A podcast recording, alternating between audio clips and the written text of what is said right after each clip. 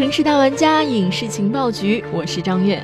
今天的节目中，我们跟大家说的纪录片跟电影配乐有关，因为有一天你会忘记那些你看过的经典电影的剧情，但是你永远不会忘记那些经典的配乐。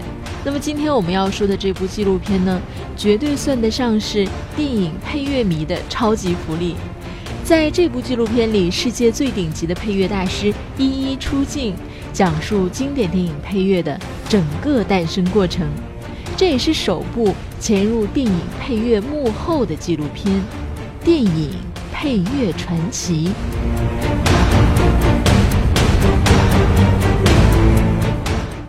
说到电影配乐，它早已经是电影至关重要的组成部分。很多时候，电影还没上映。配乐就已经开始疯传网络了。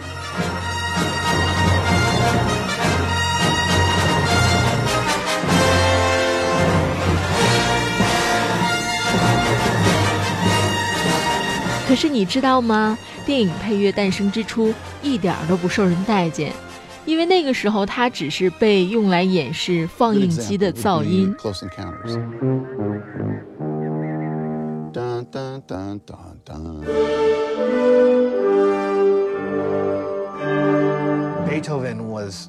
在好莱坞啊，电影配乐刚开始被很多人当作是儿戏，直到一九三三年，马克思斯坦纳为《金刚》做了一个交响乐队的配乐。这一次，整个世界都注意到了电影配乐的魅力，《金刚》也成为了电影配乐史的里程碑。慢慢的，各路配乐家都开始尝试各种各样的乐器。比如钢琴曲、交响乐、爵士乐、摇滚乐，全都开始出现了。挣脱音乐形式的局限只是第一步，要知道声音的想象力可是无限的呀！配乐可以表现来自宇宙的声音，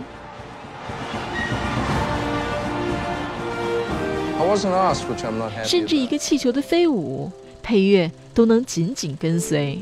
这里面让人印象深刻的就是电影《毕业生》里面那个空塑料袋飞舞的镜头了。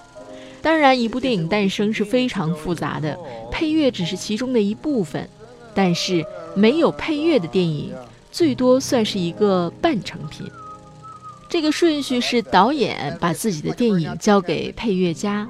配乐家开始看样片儿，哪里需要配乐，需要什么类型的配乐，基调怎么定，很多问题都要一一处理。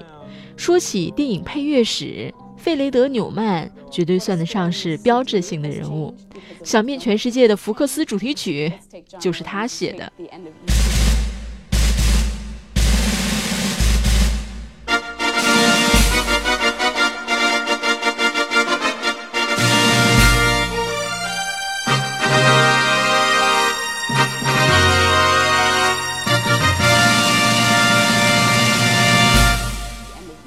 这首曲子本来是给米高梅电影公司写的，结果被米高梅拒绝了，然后就有了今天我们看福克斯出品的电影时那非常熟悉的旋律了。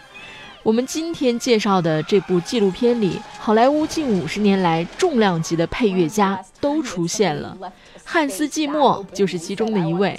前一段时间上映的《敦刻尔克》就是他做的配乐，他的配乐一回忆起来。就是那种史诗级的宏大叙事感。除此之外呢，他的配乐作品还有《星际穿越》《银翼杀手2049》《蝙蝠侠：黑暗骑士》《狮子王》《为奴十二年》《加勒比海盗》等等等啊，真的是数不过来。可是就连这样的大师，在纪录片里也坦白说，总担心灵感会瞬间消失。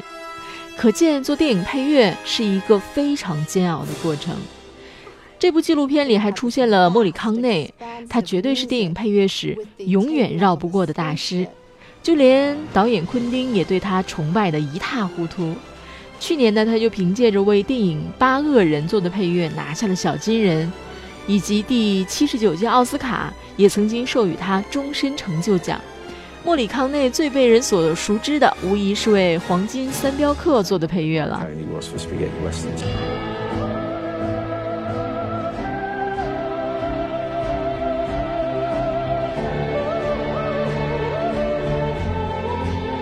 伴随着黄沙漫漫，牛仔到来，小号与口哨交相辉映，这经典的配乐几乎成为了之后西部片的标志。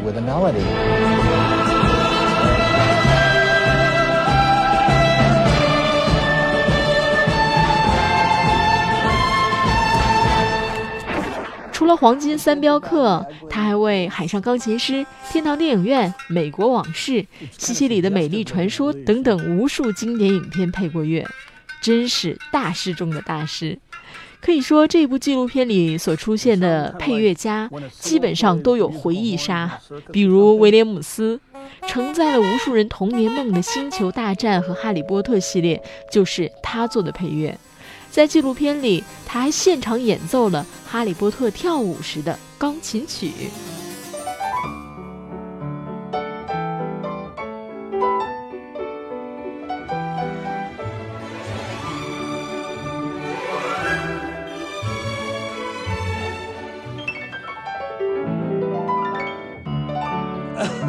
本片呢还有很多不少他和斯皮尔伯格的珍贵影像资料。呃，在一九七五年，他和斯皮尔伯格合作为电影《大白鲨》配乐，那段吓了好多人终生都不敢去海边的配乐，其实只有仅仅两个音符，不信你听听看。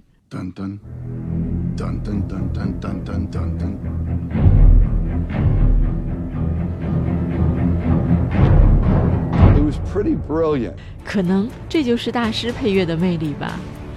如果没有配乐参与，电影场景真的会瞬间黯然失色。很多配乐成为了永恒的经典，比如詹姆斯邦德的开场。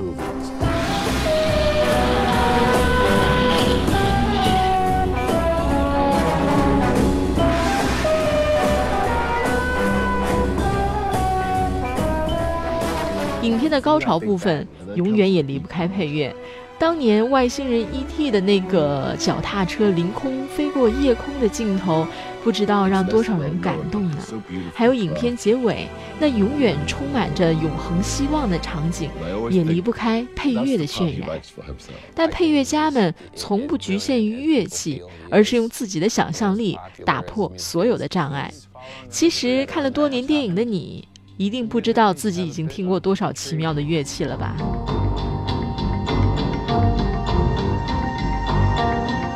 我们现在听到的这个声音，就是来自非洲的拇指琴，就是各大经典影片的常客。Kalimbas, just simple African instrument. 还有雪地里雪橇上的铃铛，也会参与到配音中来。They're very rare.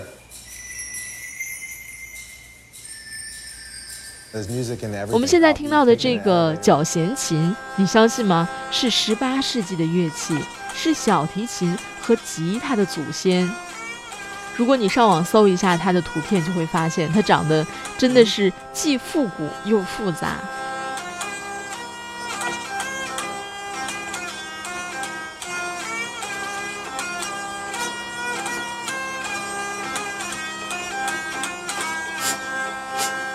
不仅各路冷门乐器上阵，连锅碗瓢盆也不落下。相信你小的时候在家里，没准也拿这种锅碗瓢盆做过打击乐的音乐启蒙吧。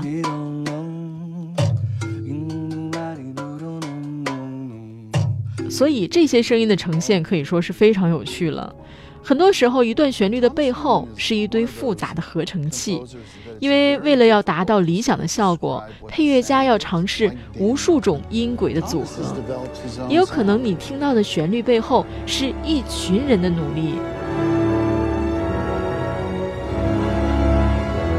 比如很熟悉的音乐，可能就是一整个室内交响乐团经过几个月的努力。感兴趣的可以去看一下这个视频中宏大交响乐团的演绎。好的配乐让人潸然泪下，让人激情澎湃。似乎那些配乐呢，是主人公天生自带的光环。